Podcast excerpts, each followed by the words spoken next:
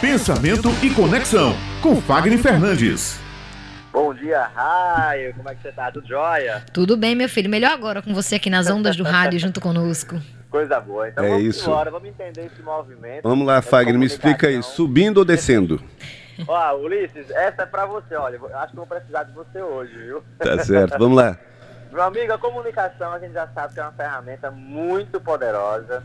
E ou ela conecta ou ela afasta. Os dois dificilmente acontecem. E aí, logicamente, né? Ou sobe ou desce. Uhum. Os dois ao mesmo tempo não vai funcionar. Então, esse é o caminho. Na- no cenário nacional, nós tivemos aí dois grandes exemplos de ascensão e queda. Vou falar aqui primeiro do nosso ex-ministro Mandetta. Uhum. Mandetta é um médico, político, ministro, ex-ministro. Mandetta, eu vou usar os últimos discursos de cada um para ficar mais fácil na memória do nosso interlocutor, do nosso ouvinte. Vamos lá. Mandetta trouxe pra gente, não sei se você vai lembrar agora, um discurso organizado. Ele já tinha uma característica mais poética, aquele político, né, que se aproxima das pessoas, com uma fala mais agradável, uma linguagem culta e ao mesmo tempo, claro, que eu já acho extremamente desafiante e habilidoso para ele. Uhum. Um discurso sempre entusiasta, otimista, preservando pela saúde, preser- preservando pelo, pela outra pessoa, pelo cuidado, pela coletividade. Ganhou o povo. E isso levou ele às luzes dos holofotes. Vamos preparar a queda.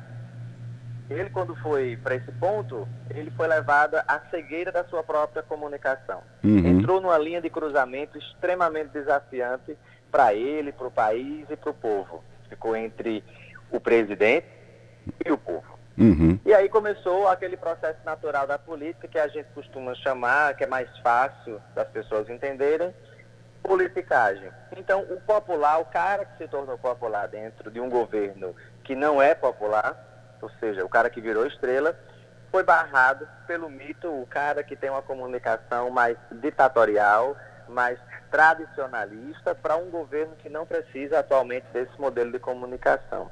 Então, Mandetta foi um cara que tinha muita estrutura para seguir durante essa pandemia.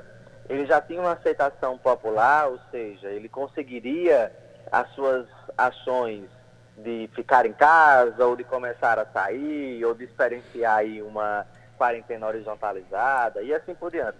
Mas, no ponto cego em que ele se tornou popular e o nosso presidente impopular, houve uma crise entre o próprio governo. Né? Como o presidente costuma dizer, o seu governo é uma pirâmide e ele é o topo. Então, se não brilhar em cima, embaixo é que não pode brilhar.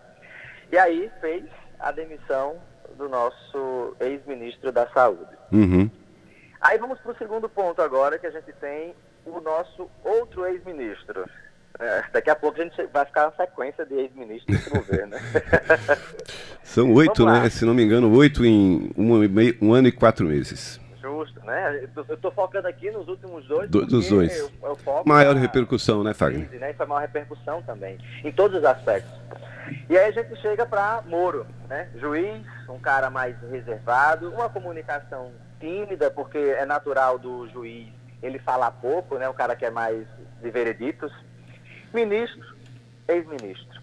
Então, levando em consideração o último discurso de Moro, né? Foi um discurso organizado, continuou sendo reservado, ele fez uma leitura, ou seja, os fatos não estavam na cabeça dele, não foi uma coisa dita só pela emoção da raiva, ele tinha aquilo de forma organizada, ou seja, ele falou o que ele queria e precisava falar. Ora, ele trazia uma fala mais imponencial, aquele do poder, que ele já é característico dele, e ora mais leve, mais branda, também detentor de uma linguagem culta, clara, um discurso dessa vez embebido entre a raiva e a tristeza, aquela pessoa que oscila, Uhum. mas manteve a posição de herói, a sua biografia, a sua integridade. Vamos para os holofotes de Moro, né? Mais uma vez, um ponto cego. Dessa vez, na minha leitura, os valores do então ex-ministro não se somaram aos caprichos presidenciais. O que não quer dizer que no passado não tenham sido atendidos, mas recentemente esses valores já não tinham mais tanta proximidade, talvez pela, novamente, popularidade de um ministro e uma impopularidade, né, uma bomba relógio, que tem sido nosso presidente, o herói entra na linha cruzada, na linha de fogo do nosso mito, né, o nosso presidente.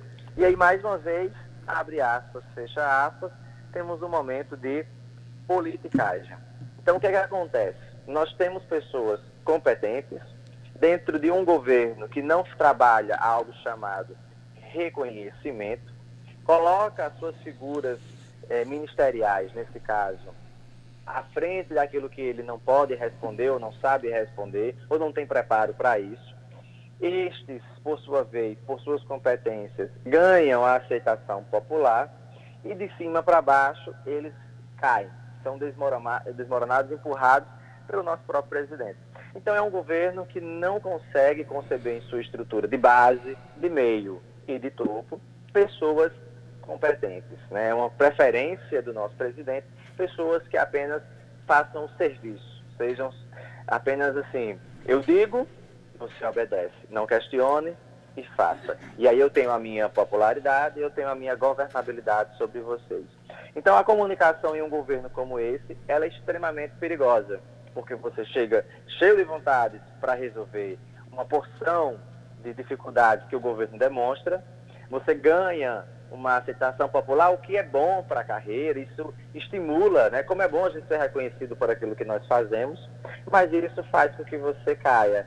Então fica a dúvida, que, que tipo de trabalho eu vou estar desenvolvendo em um governo como esse? Então, será que as pessoas que entrarem, que estão que vão permanecer no atual governo é por medo, necessidade de salário, vão desenvolver um bom trabalho? Porque me parece que o reconhecimento é uma arma contra o próprio crescimento, a própria validação dos resultados desses profissionais.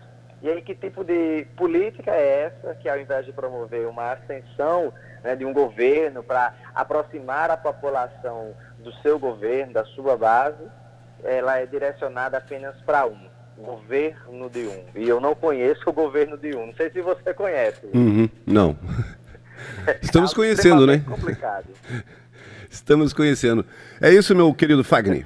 Beleza, meu amigo. Desejo a vocês uma boa semana, que a gente possa aí, né, refletir sobre esses modelos de comunicação para que a gente aprenda, possa só subir, né? Isso. Aí não, a gente não está precisando de mais queda, não. Nós estamos precisando agora de esperança, de pessoas que possam ser entusiastas e nos ajudar a ter essa coragem de não desistir e enfrentar aí uma volta que será bastante conturbada, porque os números dos casos só aumentam e nós vamos precisar voltar porque o mercado está sendo cada vez mais crítico, né? Isso. Vamos então, lá. muito obrigado e até a próxima semana, se Deus quiser. Um abraço, meu amigo Obrigada, Fagner. Fagner.